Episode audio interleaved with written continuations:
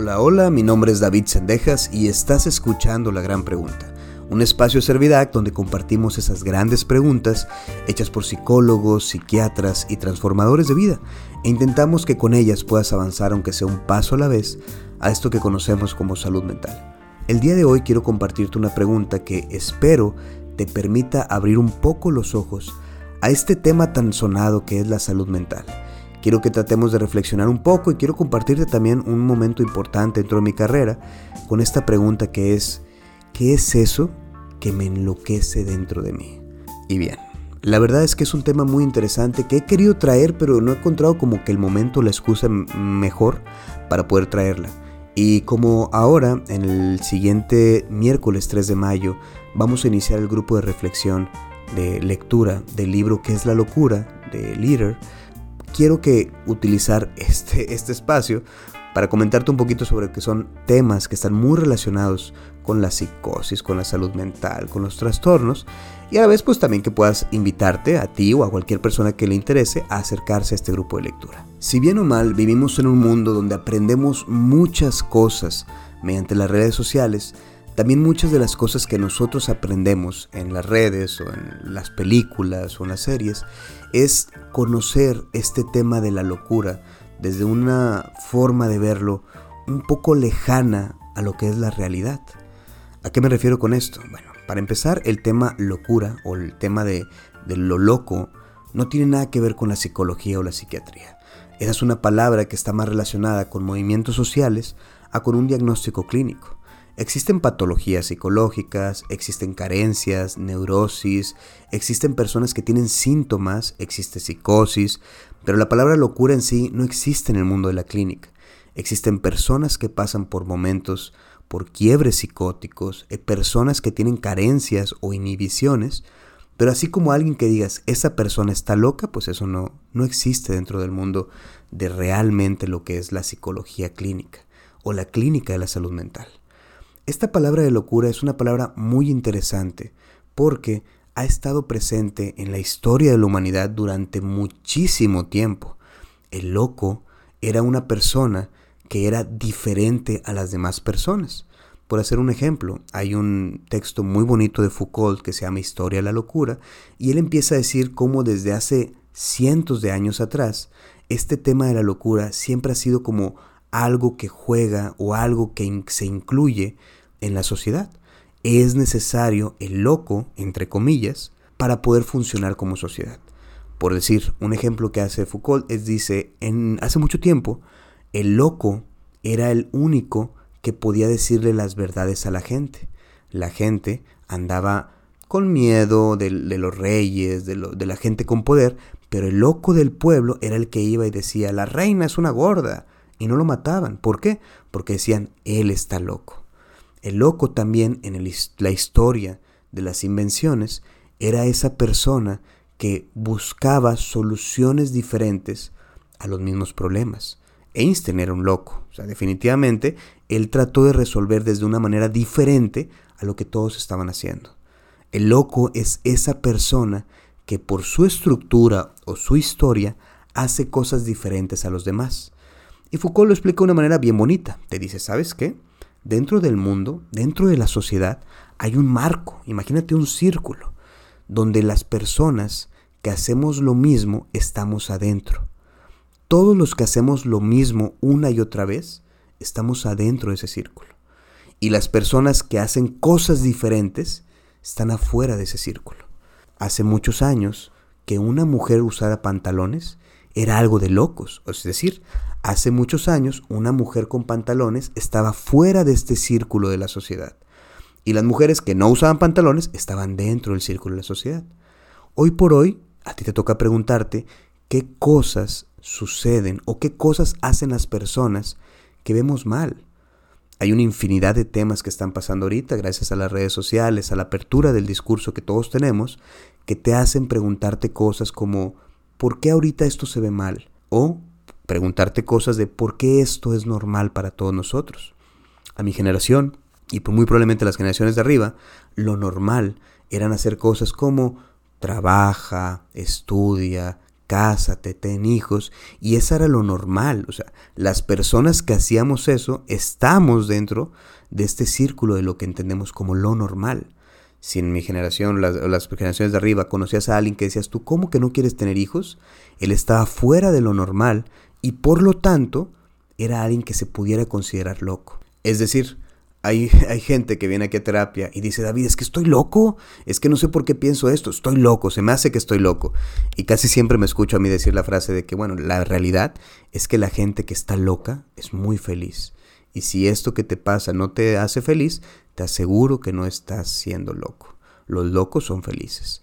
¿Por qué? Porque lo loco es lo que cura. Pero ahorita vamos a llegar a ese punto. Quiero compartirte algo de mi experiencia profesional hace mucho tiempo, antes de Servidac, mucho antes de la pandemia, muchísimo tiempo atrás, antes de que yo realmente creo que me posicionara haciendo clínica como siento que lo hago ahorita, que de una manera un poco más segura o muy muy segura. Hace mucho tiempo este, yo atendía junto con unos colegas aquí en Monterrey, Nuevo León. Teníamos un consultorio y compartíamos la renta y fue un momento de mucho aprendizaje. En ese consultorio juntamos los colegas y todos tuvimos la decisión de querer hacer un programa, querer construir algo para poder como tratar de sensibilizar a las personas. Con el paso del tiempo entiendo por qué tratábamos de hacer eso, eran cosas que no entendíamos nosotros. Y como no lo entendíamos, hacemos lo que mucha gente hace, que cuando no entiende algo, quiere enseñárselo a alguien más, que ese es un proceso de, de autoaprendizaje que hacemos. Pero yo en ese entonces yo no sabía que entendía eso, o no sabía que quería entender eso. Bueno, en ese entonces creamos una asociación que se llamaba Tu Psicología Moderna. Y lo que intentamos hacer ahí era programas para sensibilizar a las personas sobre los temas de salud mental. Muy bonito, la verdad es que estaba lleno de mucho cariño y mucha, mucha intención de hacer bien. Solamente que a lo mejor no teníamos tanta experiencia.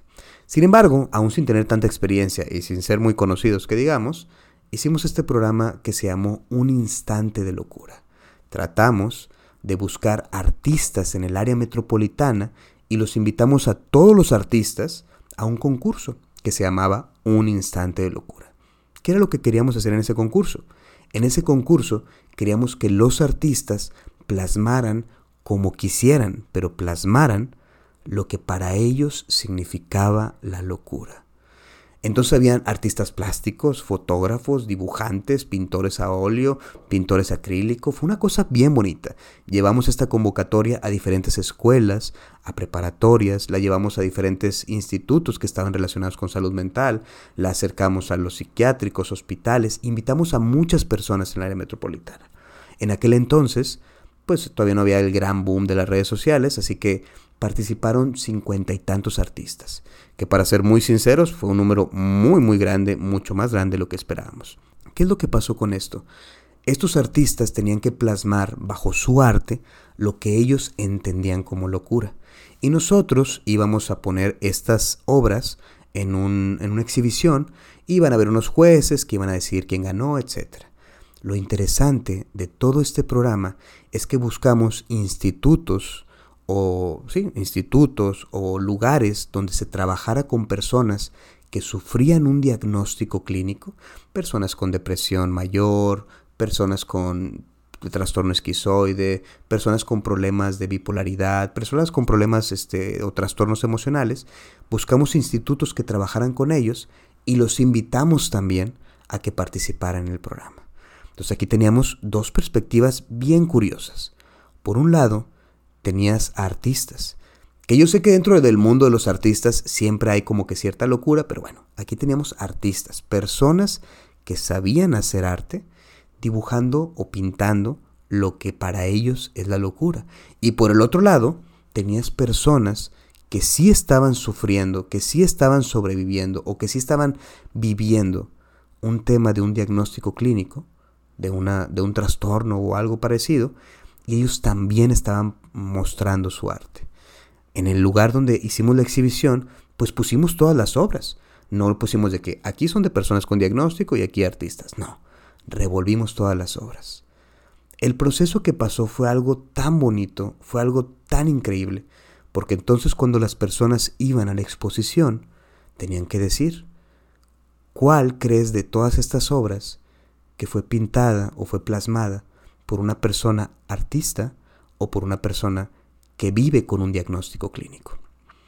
Fue increíble, porque la gente que participó o que fue a esas exposiciones aseguraba que lo que hacían los artistas, esos eran los que estaban sufriendo, esos eran los que tenían un diagnóstico. Y el arte que hicieron las personas que sí estaban pasando por un diagnóstico, no pensaron que fuera algo patológico. Voy a tratar de describirlo de la mejor forma posible. Dentro de las cosas que hicieron los artistas, habían uno que era un grito en la soledad, una mujer con las manos estiradas gritando desesperadamente.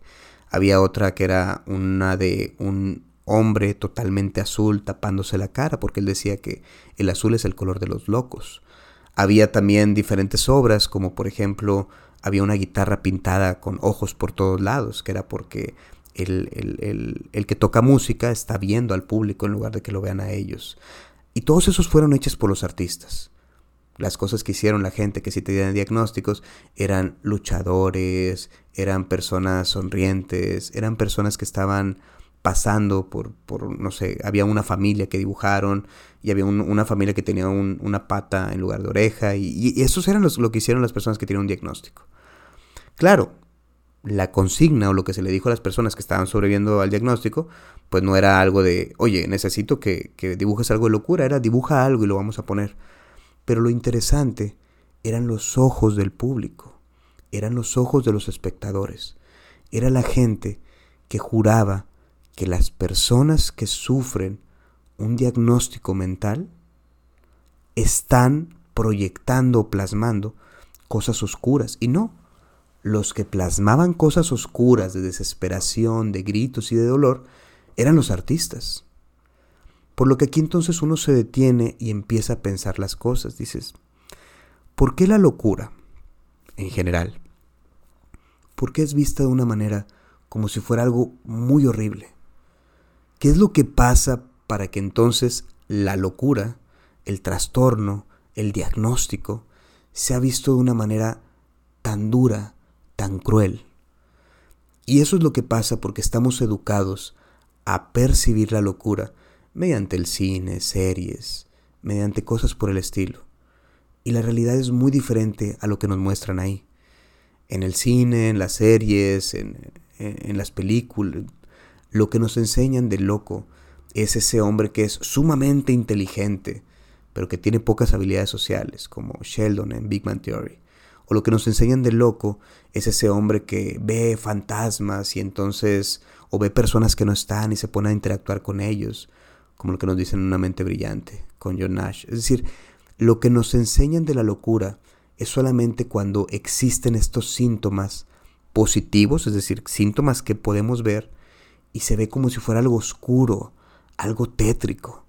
Y sin embargo las personas que hemos trabajado en temas de salud mental y hemos acompañado a personas con diagnósticos, hemos acompañado a personas que están pasando por un proceso, nos damos cuenta que la locura es un proceso más silencioso del que nos enseña el cine. La locura no se ve como alguien rascando las paredes o alguien gritando desesperadamente. Muchas veces la locura se ve como esta persona que va a trabajar todos los días y que cuando llega a su casa siente un vacío en su estómago y no sabe por qué es. La locura a veces no es la persona que va manejando a toda velocidad queriendo, queriendo terminar con vidas de personas. La locura es esa persona que mientras va manejando va pensando en muchas cosas que no puede dejar de pensar, muchas cosas que no puede dejar de darle vueltas.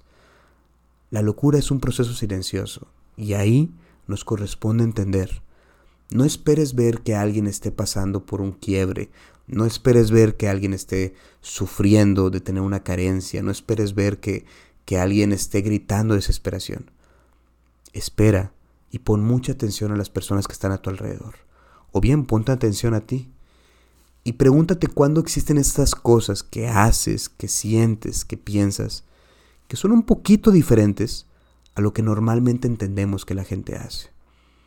Es decir, me decía un paciente, yo no sé David, porque si he hecho todo bien, me casé, tengo hijos, tengo trabajo, no nos faltan cosas, yo no sé por qué si estoy haciendo todo bien, es decir, lo que estás dentro del círculo social, me siento tan mal conmigo mismo. Y en esa pregunta está la locura, Porque muy probablemente esto que hacemos para estar dentro del círculo sea algo porque creemos que tenemos que hacerlo y no porque realmente queramos hacerlo. La locura silenciosa es esa que está dentro de nosotros, que no entendemos qué pasa, pero que sinceramente sabemos que algo no está bien.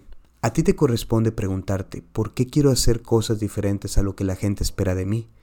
Y la respuesta a eso, muchas veces, es porque eso diferente que quieres hacer, eso realmente diferente a lo que esperan de ti, esa es tu verdadera esencia. Y tienes que aprender a escucharla, a ponerle atención.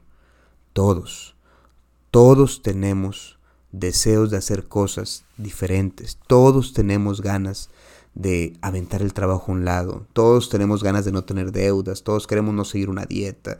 Todos queremos estar hasta la madrugada viendo películas o series. Pero a veces no lo permitimos. Y no te digo que empieces a permitírtelo, sino empieza a escuchar esas cosas diferentes que tú quieres hacer, que son muy diferentes a lo que la gente espera de ti. Aprende a escuchar esos deseos dentro de ti. Lo que yo aprendí en eso del instante de locura, en ese proceso, fue entender de que la locura, entre un millón de comillas, es muy diferente a lo que la gente piensa que ve. La locura son todas esas cosas que por no ser normales las callamos. Y la realidad de las cosas es que todo lo que callamos se estanca dentro de nosotros. Y el agua, hasta estancada, apesta. Entonces tienes que intentar escucharte, escuchar esas cosas dentro de ti, conocerte, saber ese no sé qué dentro de ti, que es raro, claro que es raro, pero que existe y tienes que aprender a escucharlo. Un paciente mío me decía a veces, yo voy caminando por el trabajo y veo a un compañero del trabajo y me dan tantas ganas de aventarle una pieza de, del taller donde trabajo. No lo hago, pero siempre pienso que le quiero aventar una pieza a alguien. Le digo, bueno, eso que pasa, esa imaginación que tienes, ese pensamiento, ese pensamiento nace de que estás muy enojado. Así que en lugar de lanzar las cosas a tu compañero, vamos a hablar de tu enojo. Y eso es hacerle caso a lo que pasa dentro de ti. Eso es la parte que se cura cuando uno habla de su locura. Y bien, recuerda que en este podcast pues no existen respuestas. La realidad de las cosas es que existen preguntas muy buenas para que puedas apuntar y escucharte dentro de ti. Te agradezco mucho, pero muchísimo que me hayas acompañado este momento. Te invito nuevamente a este grupo de lectura que vamos a tener el próximo miércoles 3 de mayo a las 7 de la noche, hora México. La verdad es que tiene un costo mínimo, cuesta 5 dólares, 100 pesos mexicanos. Es realmente simbólico. Solo tienes que hacerte del libro. Y una vez con el libro, pues ahí vamos a empezar a leerlo, vamos a empezar a hablar de eso. Y vamos a tratar de conocer qué es la locura. Es un libro buenísimo y te invito a que entres con él conmigo. Cualquier cosa estamos aquí en las redes de Servidac, ya sea en Facebook o Instagram. Gracias por acompañarme hasta este momento. Espero que tengas un excelente día.